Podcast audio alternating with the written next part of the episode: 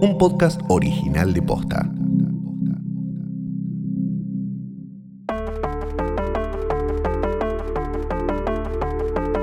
Bastardos, enanos, huargos, ¿era algo así? Bienvenidos a un nuevo episodio de No te la puedes creer.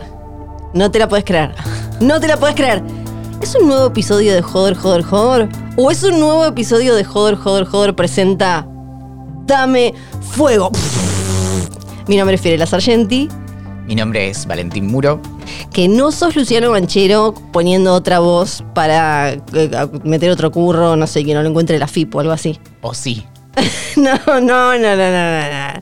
A Valen quizás lo conocen de un montón de otros podcasts y cuestiones de curiosidad varia, como el Club de la Curiosidad y cómo funcionan las cosas. incluso tengo muchas apariciones estelares en, muchos podcasts. Es verdad. Eh, con vos también. Es verdad. Pueden haberlo escuchado en Es una trampa, en el podcast de Watchmen. Es un buen reemplazo de Luciano Banchino en estos podcasts. Y, pero igual, esto va a ser como otra cosa. En Dame Fuego, que es un podcast de Jodor, Jodor, Jodor y un podcast de posta, vamos a ir siguiendo la Casa del Dragón, House of the Dragon, la nueva serie precuela de Game of Thrones o como ahora le pone HBO, Juego de Tronos. De golpe somos España, ¿viste? Y va a tener un montón de, particularidades. Esto, este no es el Game of Thrones eh, que, conocías. No, para nada, para nada. Eh, ahora vamos a hablar un poquito de. Yo no puedo creer igual que estemos en ese momento. Antes era como para mí, porque eh, cuando se empezaron a hablar de las precuelas y estaba esa otra horrenda con Naomi Watts y no sé qué, que parecía una basura, que ni siquiera estaban todavía las casas formadas, que eran como de los, no sé si los First Men o como una cosa así. Yo decía, van a hacer esta mierda y tienen todo, toda esta historia Targaryen espectacular para hacerla. Y mm, yo creo que acá resisto un archivo, me va a decir la, la audiencia, Sí, porque me parece que desde un primer momento empecé a decir que lo que tenían que contar era la danza de los dragones, que ahora vamos a, sin spoiler, contar un poco de qué la va. Si no escuchaste nunca Joder, Joder, Joder, es un podcast que con Luciano Manchero, hashtag blessed, hashtag rip, hashtag kepd, no le mandamos un beso, está muy ocupado haciendo otras cosas. No es que odia este podcast ni nada. Lo que hacíamos era desde la quinta temporada, quinta, sexta, séptima y octava, ¿Cómo saber? Sí, sí, sí, me parece que sí. Lo que hacíamos era seguir cada lunes lo que había sucedido en Game of Thrones el día anterior con un análisis, con cositas, con algún chistecito. Nos llegamos a juntar varias veces con eh, la audiencia hermosa de este público, hicimos varias cosas más y bueno, finalmente llegó a su fin, polémica, de sazón de alguna manera, de sazón de alguna otra manera.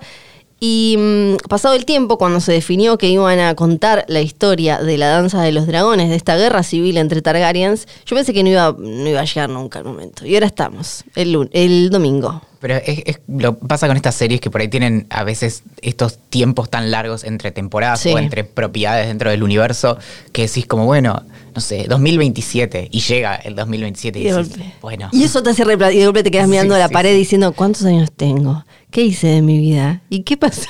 Bueno, o, lo otro... te vas metiendo en la cama sin querer.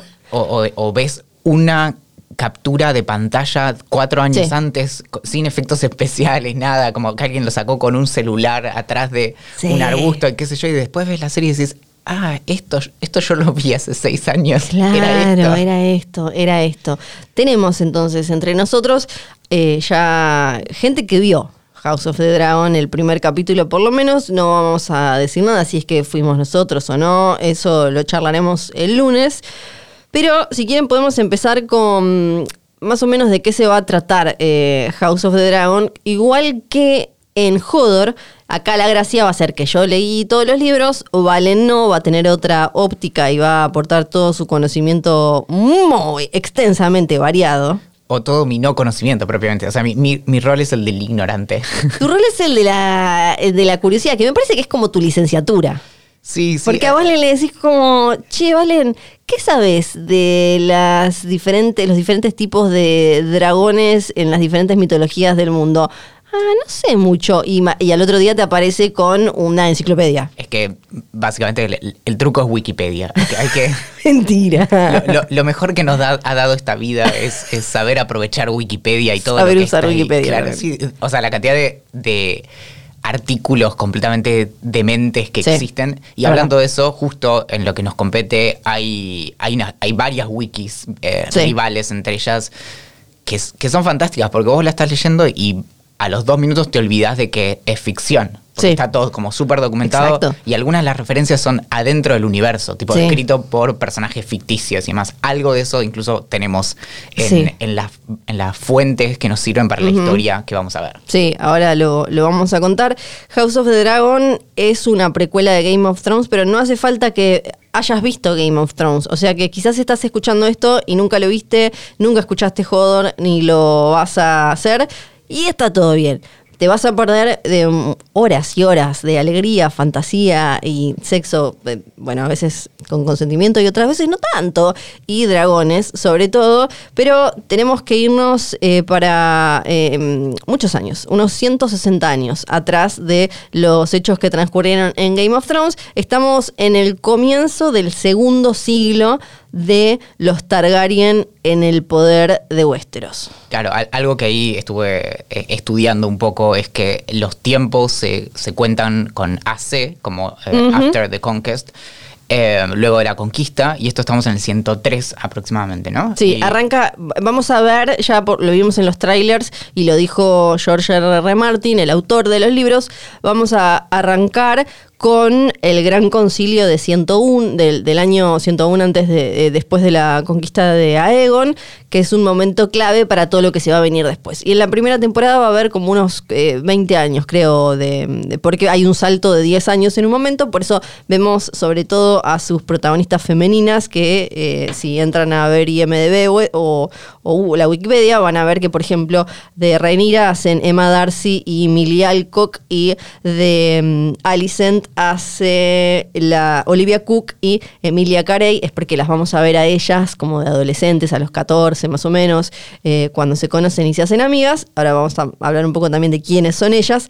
No se preocupen porque yo leí y sé toda la historia, pero no voy a spoilear. Va a haber un en los libros acá, pero no voy a adelantar nada que no haya ni, ni aparecido ni, ni haya contado. Todo esto que estoy diciendo o está en los trailers o lo dijo lo dijeron en entrevistas. Eh, Es básicamente como el, el- el setup, la configuración Sí. de, la, de la historia, que es básicamente un conflicto de sucesión, ¿no? Sí, Están- es, es como dijo, dijeron, es como Succession o el problema de los Mitre ahora con Sí, sí. Esmeralda Mitre y sus hermanos, eh, pero con dragones, ¿no? Es como una familia, obviamente, muy, muy importante. Y el problema, y por eso es tan importante este gran concilio de 101, que eh, después no- vamos a pasar para lo que son los comienzos de, de la danza de los dragones, que es esta guerra civil Targaryen que vamos a terminar viendo en algún momento, vamos a pasar al año 129, que es donde la cosa se pudre y se pone complicada, pero en el año 101 se hace un gran concilio, que es, eh, o sea, se juntan el rey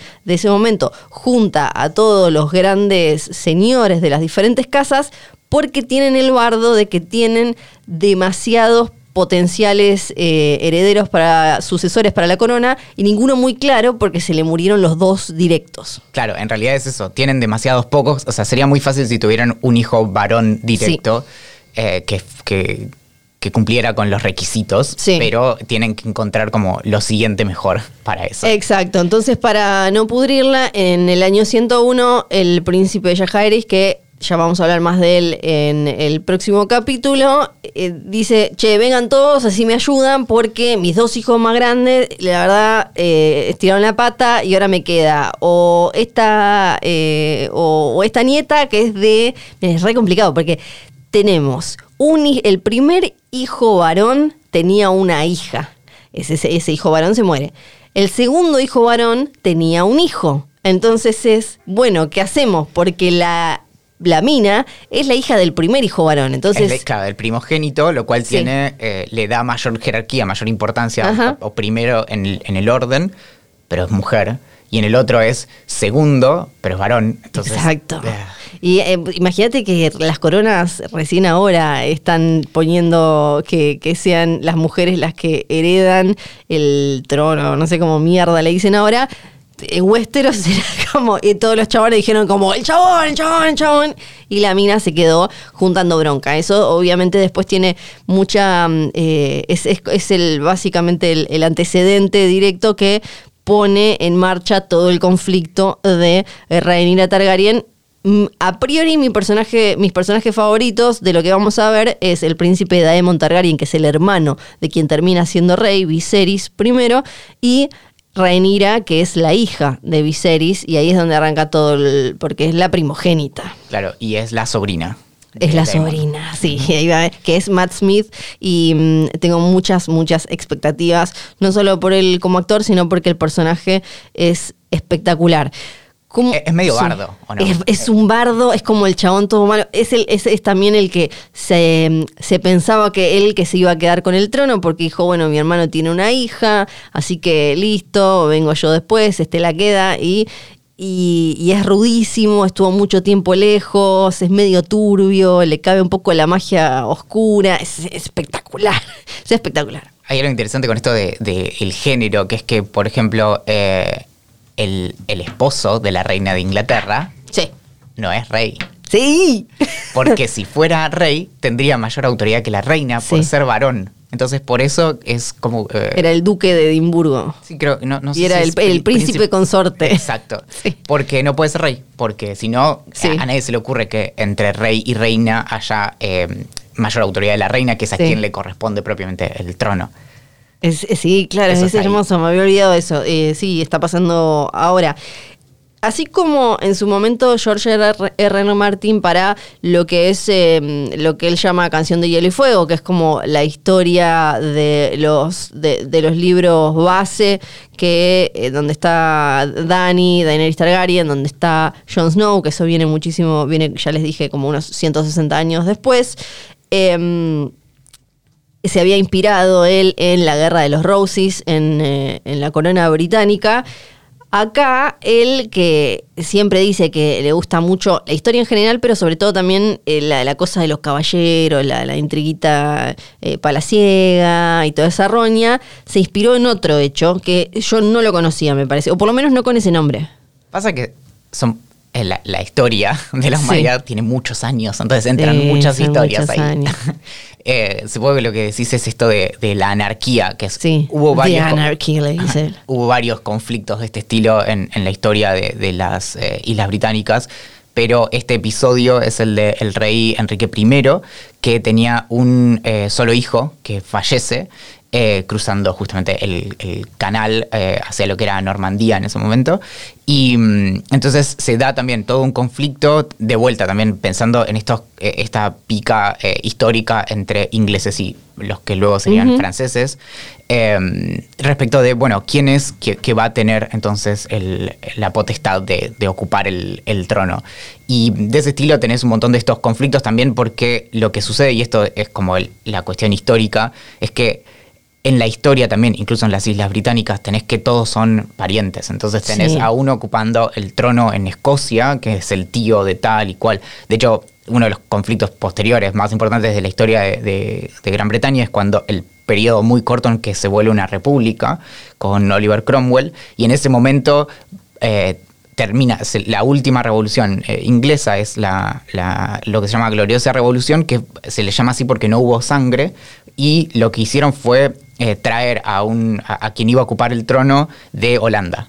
Eh, y le dio tiempo, se le dice gloriosa porque le dio tiempo para que el otro se retirara Sí. y demás. Pero bueno, eh, conflictos de este estilo tenemos un montón y realmente se da esto donde tenés desde cuestiones incestuosas que acá vamos a tener como para hacer Sí. mermelada. Sí, hay que tener, bueno, ya, ay, no me quiero adelantar con nada, pero es, es, eh, hay como una parte graciosa en cómo ahora, ponele, no sé, estás en Europa y podés hacer chistes como de, ah, John se comió a la tía y demás, y es como, viejo, la, la reina y el, su marido, el duque de Edimburgo, eran, tenían la misma abuela o bisabuela, no me acuerdo, la reina Victoria era la bisabuela o la no sé qué, o sea, eh, chito la boca, porque ustedes son, son todos primos.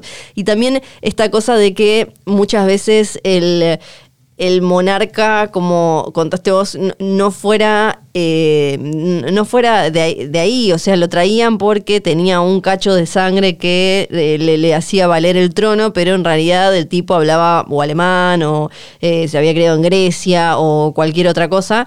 Y y va a haber un montón de, piezas históricas reales que vamos a poder vincular también con la Casa del Dragón. Ahora se me ocurre para eh, meternos más con la, la, obsesión con tener el hijo varón, que todo lo, de los Romanov y, de Rasputín y lo que vino después, que no es que digo, ah, no hubiera habido revolución bolchevique si el pibito no hubiera tenido, no me acuerdo cómo se llama la enfermedad de la sangre, pero el tema era que el zar eh, Nicolás y la zarina, creo que era Alexandra, tenían un hijo varón, tenían un montón de hijas mujeres, pero tenían un hijo varón y ese hijo varón tenía una enfermedad que ahora no me acuerdo bien, que es eh, de la sangre.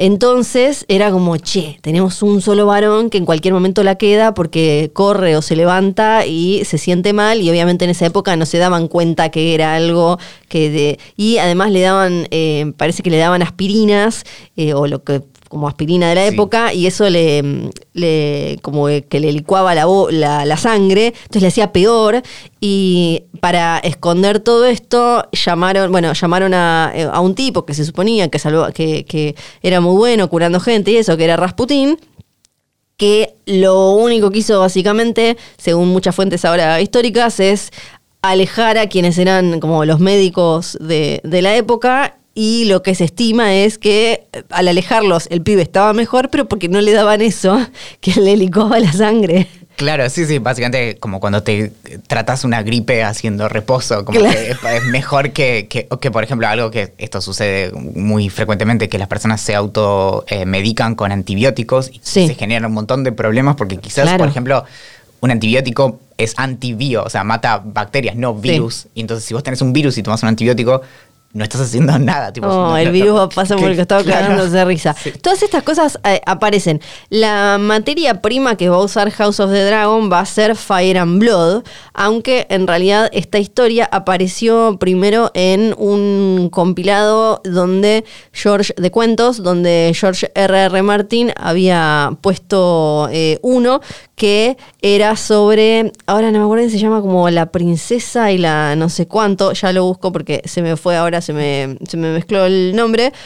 Pero me acuerdo, me lo leí entero mientras me hacía un, el tatuaje de mi brazo derecho. Importantísimo este dato para todos ustedes. Pero era como espectacular y ahí estaba como el boceto de esta historia. Y como siempre, después él empezó a eh, a, tirar un poquito más, e incluso en, en GOT pueden, ahora también podemos hablar de qué episodios tienen alguna mención a, todo esto que vamos a ver.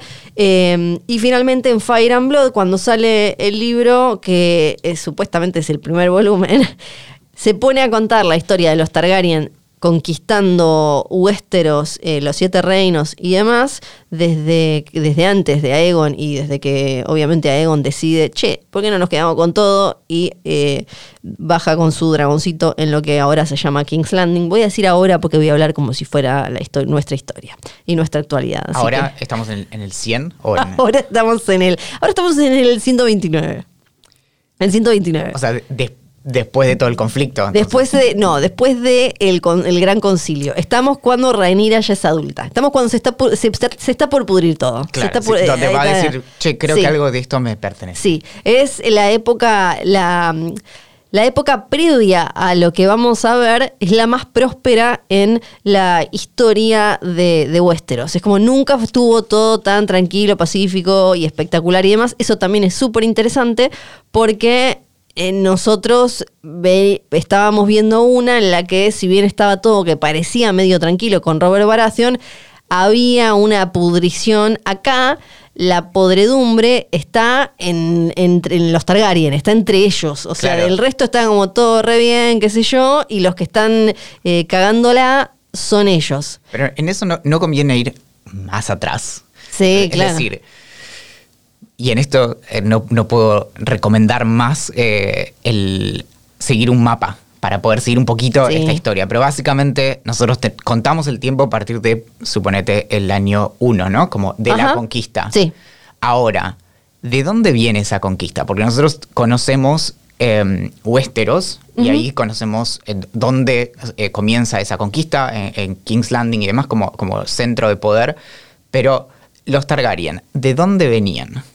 Los Targaryen venían de Valiria, que era como. Eh, estaba en esos, y era. la, vimos en Game of Thrones, vimos un poquito todo destrozado era como, como esa ciudad em, como súper evolucionada y avanzada en cuanto a tecnología, en cuanto a conocimiento, em, como si fuera Krypton o no se me ocurre una de la, de la historia de la vida real, pero sé que hay. Eh, bueno, es, el, mito de Atlantis, o la, ah, Atlántida como un lugar súper em, avanzado que se hunde bajo el mar y de ahí sale Aquaman. Sí, que terminó, termina... Eh, hay leyendas de qué es lo que pasa. Eh, esto aparece en Fire and Blood, aparece en el, el, libro El mundo de hielo y fuego.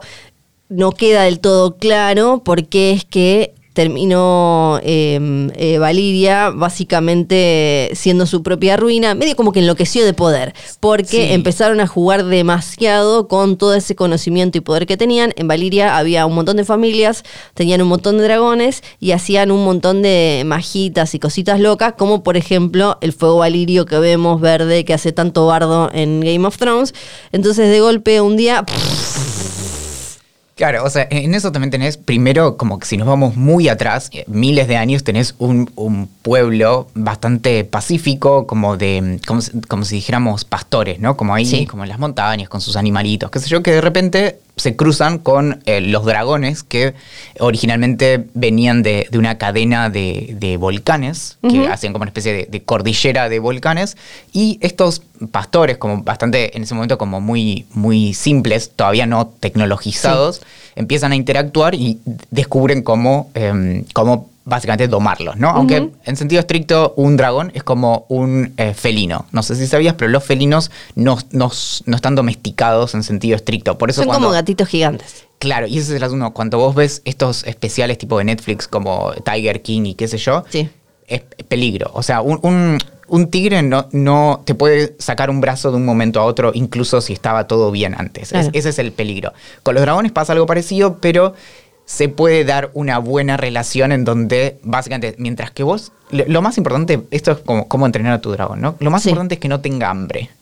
Claro, hay que mantenerlo alimentadito. Claro, cuando, cuando tiene hambre ya... y Dani aprende, eh, Dani aprende en la segunda temporada que no les gusta que le den ni la, comida así como toma el cachito, ni doggy, ni, ni em, ¿cómo se dice? ¿Cómo se llamaba el de los gatos de doggy? No me acuerdo. el, famoso Katy. y que no les gustaba que no se la tenés que dar cocinada, no se la tenés que dar así, les gusta cazar, les gusta jugar a los dragoncitos. Pero tenemos este evento que pasa más o menos hace 400 años antes de lo que vemos en Game of Thrones, ¿no? Exacto. Que es una especie de, cataclisma, no sé cómo Doom of Valyria. Pero no, pero no sabemos exactamente qué pasó, ¿no? O sea, sabemos en, en qué terminó, no el motivo. Sí. Pero, y ahí está la cuestión de que, eh, y esto es algo que aparece, si no me equivoco, previamente, pero es esto como de la especie de, ¿cómo se llama? Sueños de dragones, como, que son como estas visiones, y que supuestamente, y ahí está la cuestión, eh, los, los eh, viejos Targaryen, uno o una de ellos. Daenis, una, un día se despierta y le dice al padre, che viejo, ¿sabes qué? Soñé que todo esto se va a la mierda. Yo me imagino, es como, no sé, como que la viste antes de diciembre de 2001 y le dijiste como, che, hay que irse a España.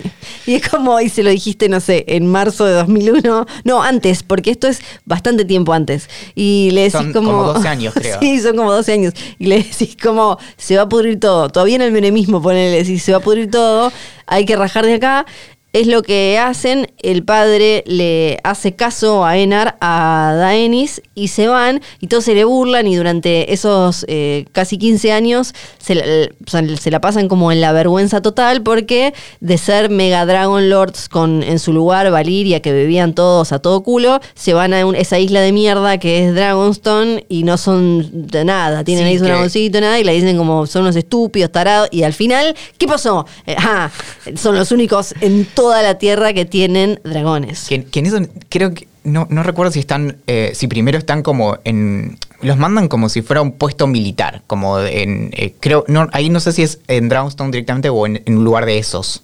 Pero no, ahí decime vos. Y. mm, No me acuerdo eso. Y no, y después está la- eh, lo otro que es que hoy tenemos, hoy, bueno, en ese momento tenemos eh, Targaryen como la familia con dragones, ¿no? Como casi eh, con los derechos exclusivos, ¿no? En ese momento había muchas familias valirias que tenían Sí. dragones, que después Claro. todos la quedaron. Y de hecho, el- si vos te fijás los, los mapas como previos y posteriores, se, se hunde la tierra. O sea, se convierte en una isla, algo que era como una especie de península Sí. directamente, que ahora tipo es pura ruina. O sea, no, sí, no queda es más pura nada. ruina. Por, por- por eso, eh, en general, lo que se cree que pasó tiene que ver con el, el mismo tipo de magia que tiene un nombre, pero yo no soy tan de la magia, eh, que, que- que es el mismo del fuego valirio, que es como básicamente joder demasiado con diferentes fuerzas con las que no hay que joder y de golpe una cuestión medio de alquimia y bla, y termina pasando eso. Igual entre, entre Daenis y Aegon eh, primero hay varias generaciones, porque eh, de, después de hay una generación, dos, tres, cuatro, es la quinta generación Claro. Aegon, y todos esos Targaryen, como estábamos diciendo, no eran reyes de nada. El primer rey de algo es Aegon, que es el que mira y dice un día aburrido, che, ¿por qué, por qué estamos acá encerraditos en esta islita? Que además, lo, que le- eh, claro, y además en ese momento no había, lo- los dragones de, de su hábitat natural se habían extinto, porque básicamente, aunque puedas pensar que no, Sí. cuando explotan todos estos volcanes y demás, los dragones no la cuentan. No. Entonces, los últimos que quedan son los que le quedan a los Targaryen, y por eso es que tienen como esta exclusividad Sí. de, de los dragones que antes eran algo nada, propio y que supongo que seguramente se, se, mm, las fuerzas se regulaban entre sí. O sea, Sí. si, si todos tienen la, la Claro. misma calidad de armas, Que eso es básicamente lo que les dice Aegon a los eh, señores de Westeros cuando decide tomar todo. eh. ¿Vos tenés un dragón? No, bueno, nosotros tenemos tres. Con, él con sus hermanas, ¿no? Como, así que dame. Claro. Como tipo, te corres. Eso es lo que vamos a ver. Y algo muy interesante es que. eh, que estaba pensando es que se lo escuché, le escuché algo a George le vamos a decir George, obvio, a, a Jorge, que, que me, me hizo pensar, yo no me había dado cuenta, que en Game of Thrones teníamos, bueno, esta tierra, este, esta realidad en la que la magia ya había desaparecido y empezaba a aparecer de a poco, ¿no? Ya desde el principio, cuando, desde el primer capítulo, cuando vemos estos muertos que eh, resucitan, y después, obviamente, al final de la primera temporada con los dragones y demás. Pero ahora en realidad es mucho más humana. House of the Dragon va a ser mucho más humana y las miserias van a ser mucho más humanas, aunque ya en la primera temporada dijeron que íbamos a ver nueve de los casi 30 dragones que, que tiene la, la Dance of the Dragons. Que, porque no solo los que arman el lío son eh, todos humanos, sino que no, no hay como eh, él decía, como, sobre todo como, lo que pasó en, Game of Thrones, en la serie, que se llamaban White Walkers, no The Others, y tenían como otra cosa, que estaban muy puestos como la amenaza sobrenatural y el malo tradicional a vencer, aunque muchos decíamos, che, lo más interesante es como la pelea con Cersei y demás. Acá no hay un malo, eh, eh, un malo sobrenatural fantástico a vencer. Hay, hay muchas cuestiones de ese estilo. Primero, tenemos en- en- también, si pensamos como. No, vamos a, a ir desde el principio, ¿no? Gran parte de la promesa de, de Game of Thrones cuando arrancó era algún día van a aparecer dragones. Sí, van a crecer y van a ser el, primer fotograma de la serie acá son dragones. O sea que eso ya no es. Banda, sí. Claro, no es, no es una promesa, vas a tener de, de todos los colores y, y nombres y, y lo que sea.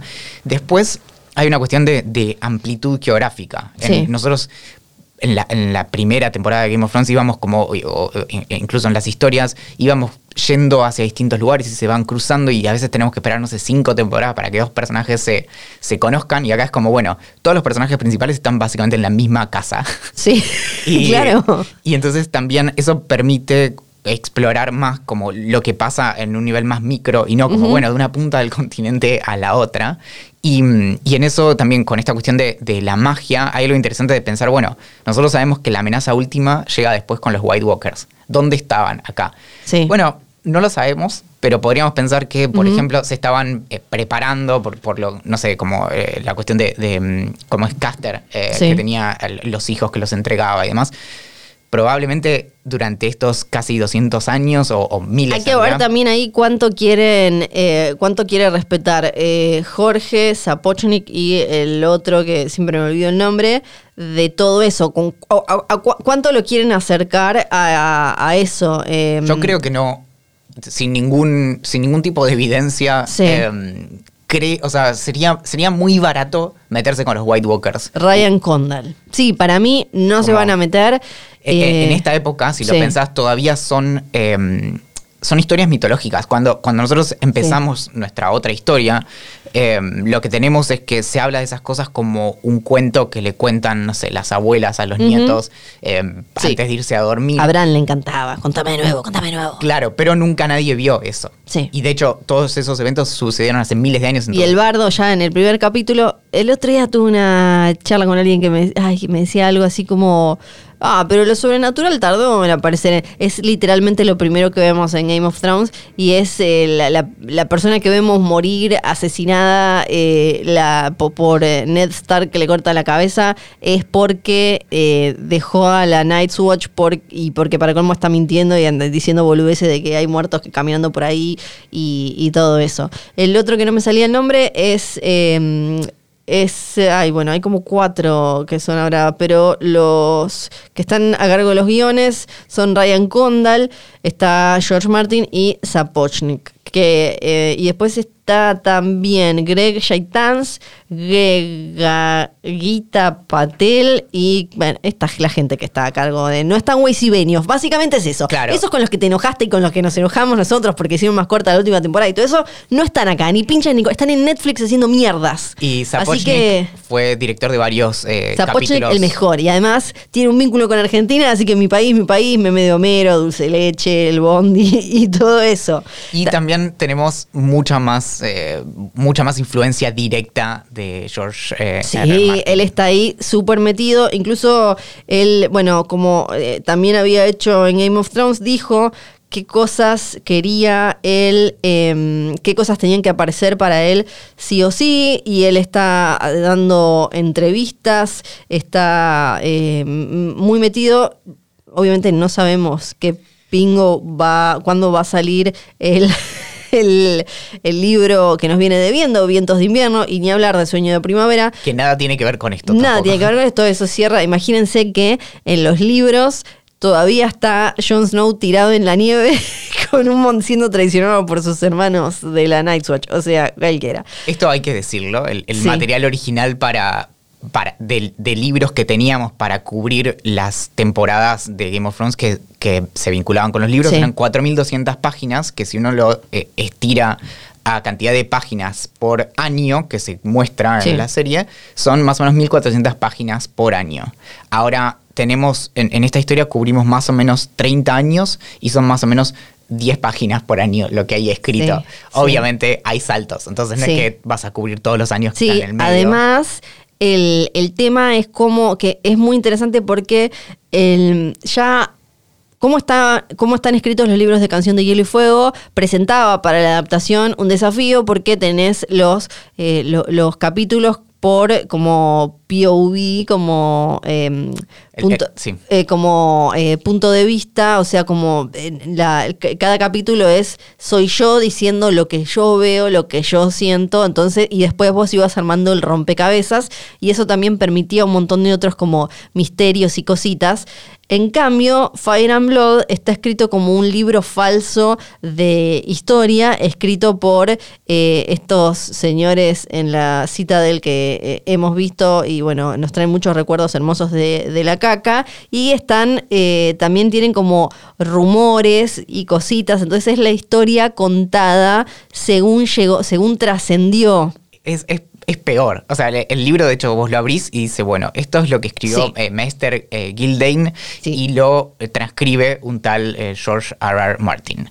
Y mm, después eso al mismo tiempo está escrito en la época de eh, Robert Baratheon. Sí. O sea que está escrito 200 años después más Y o menos. tiene además 160. anotaciones como, bueno, esto decía este, pero este otro dijo esta otra cosa. Claro, y Que, es un- que se parece bastante igual a cómo se va armando la historia en la vida real. esa es la cuestión. Justamente, e- este, este historiador eh, ficticio, si, si está bien decir eso, lo que hace es tomar estas, estas lo que serían como fuentes primarias de, de- de la historia para Sí. eh, pasarla en limpio. Pero ahí encuentra eh, muchas contradicciones. Y en eso la cuestión es que la, la propia historia en, en este mundo tiene justamente ese problema porque en realidad la historia como disciplina científica es muy reciente. Vos Claro. agarrás a los historiadores de, de Roma, incluso, no sé, eh, un relato histórico de Cicerón, y, y todos están eh, escribi- metiendo la cuchara. Todos escriben como, bueno, de- el que le cae mal escriben mal y el que le cae bien escriben Sí. bien, como no es que son Y, objetivos. y además eh, es muy divertido en Fire and Blood cuando te agregan las fuentes que siempre eligen como la opción eh, más eh, sórdida y más de como pedo, caca, se cogían entre todos y, y demás. Acá no van a hacer eso y están bastante entusiasmados con eso. Fue un desafío. Incluso charlaron a ver cómo lo metemos como un personaje, qué hacemos. Yo estoy contenta que no lo hayan hecho porque me parecen como en general bastante pete esas de, eh, eh, no sé, un viejo que en un momento decían, ay, en una de las teorías esas falopas del horror que, decían de Gott, que era como, ay, si todo es una historia que está escribiendo Bran o no, que está escribiendo Sam porque eh, él es George R. R. Martin y me mato ahora. Por suerte eso no fue y por suerte esto tampoco. Entonces lo que dijeron es que va a ser divertido porque como que ellos van a contar la, como los hechos objetivos, o sea, lo, vamos a estar ahí viendo lo que sucede, no lo que alguien dijo que estaba sucediendo. Entonces En puede haber cambios. Claro, en, en eso la serie va a ser el canon frente Exacto. al libro mismo. Que, Espectacular que- la, que- la vuelta a torca. Claro, que, el libro tiene como estos rumores recopilados, que son eh, básicamente como tres, tres, eh, tres fuentes, tres oradores. Lo que vos decías es básicamente si, si estos eh, que estuvieron ahí como testigos aparecen o no en la serie, ¿no? Es- esa es tu... Eh, dijeron que sí, dijeron Claro. que no, que lo habían pensado, pero que esto de andar metiendo además diferentes eh, fuentes era un bardo y que les gustaba que al hacerlo así, como, como decimos, como lo que vemos es lo que pasó, porque estamos ahí espiando los hechos nosotros. este es un documental. Exacto, es un documental. Es que va- nos vamos a sorprender también quienes leímos los libros porque va a haber cositas que, que- que- que estén cambiadas, que tengan, no sé, que no sean tan así o que sean peores. Eh, así que eh, eso a mí me copa. También, no sé, personajes que quizás están demonizados en, en Fire and Blood que después resultaron no ser tan malos. eh, y, y eso me parece como muy interesante. También algo que, eh, que creo que es el centro y se nota del corazón de, va a ser de House of the Dragon, que es la, la relación entre Rhaenyra y su madrastra Alicent Hightower. Hightower era una, una familia que no la escuchamos mencionar, pero no, no vimos, no estuvo jugando un papel en GOT, porque el cuento del que sale toda esta historia se llama The Princess and the Queen, o sea, la princesa y la reina, y la serie por algo elige mostrarnos cuando ellas son adolescentes y son muy amigas y ese tipo de vínculo entre amigas adolescentes y sobre todo en un lugar así y frente a la mega misoginia que se enfrentan, o sea, porque si Dani y Cersei se estaban enfrentando contra un montón de tipos que decían como, ah, la mujer no puede, imagínense esto, 160 años antes, eh, estas dos, y cómo la historia termina eh, enfrentándolas, esto no, no es spoiler, la idea, la gracia es básicamente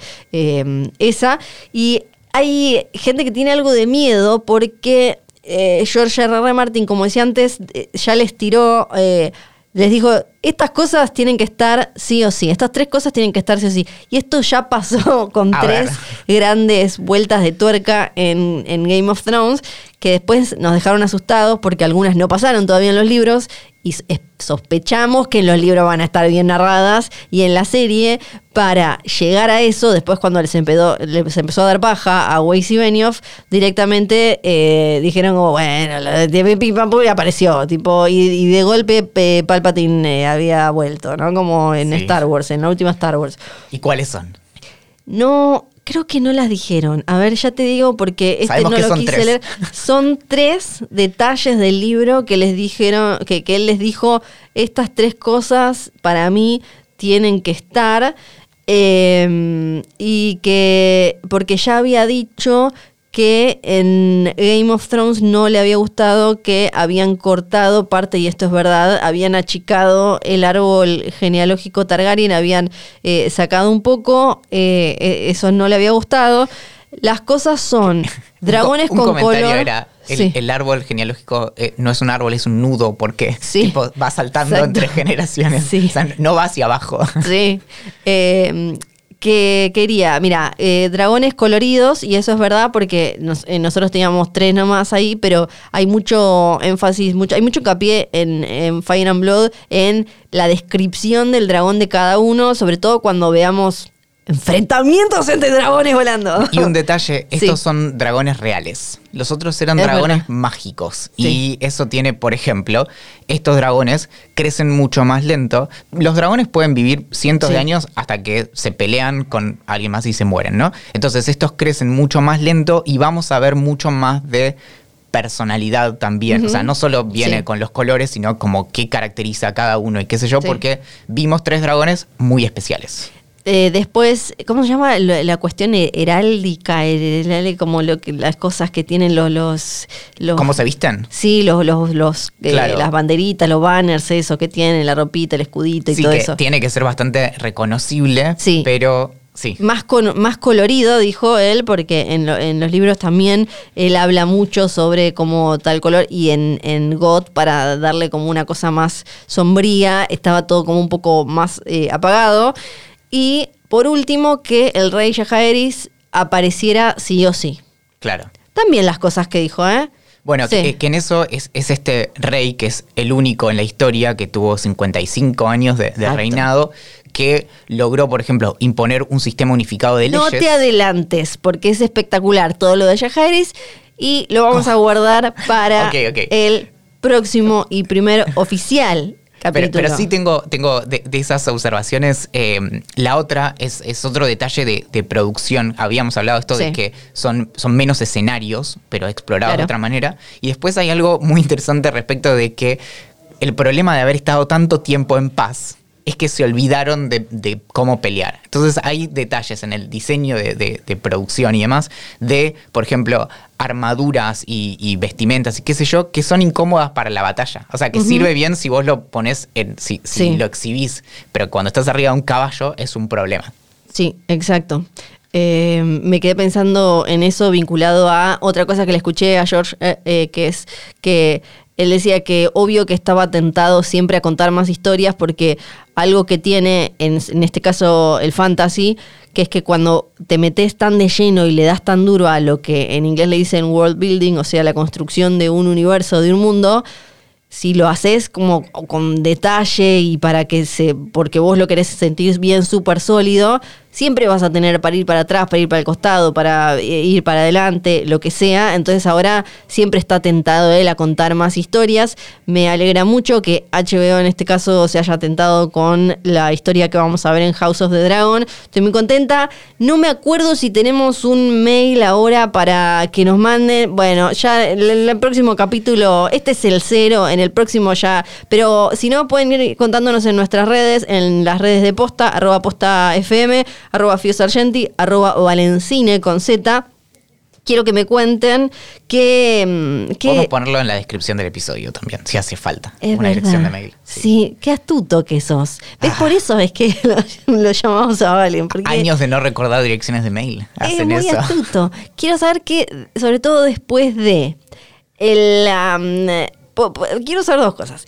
Después de la división post final de GOT, ¿qué esperan de, de House of the Dragon? Au- Aunque para mí eh, probablemente sea una serie como bastante distinta, parecida pero distinta.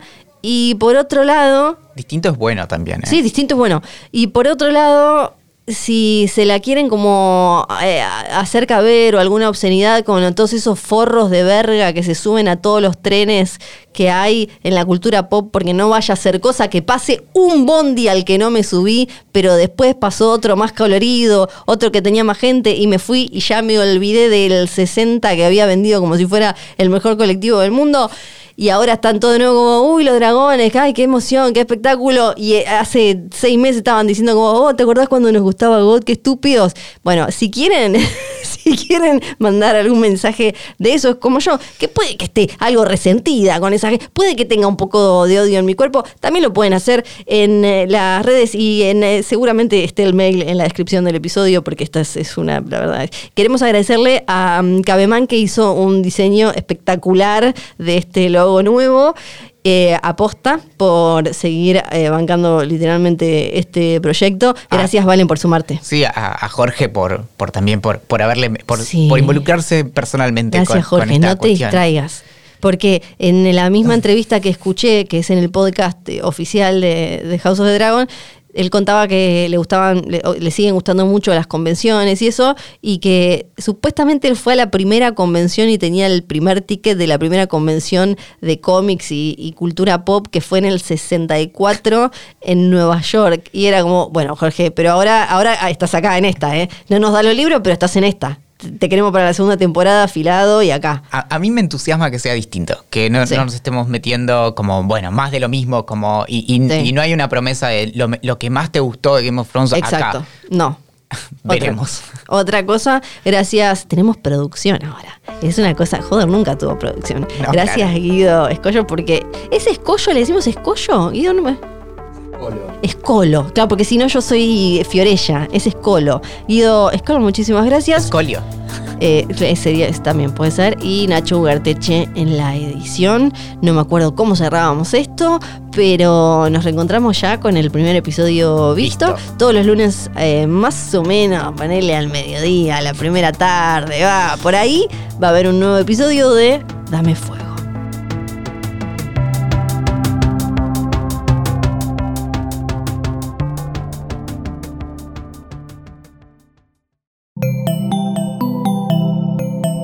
Un podcast original de Posta.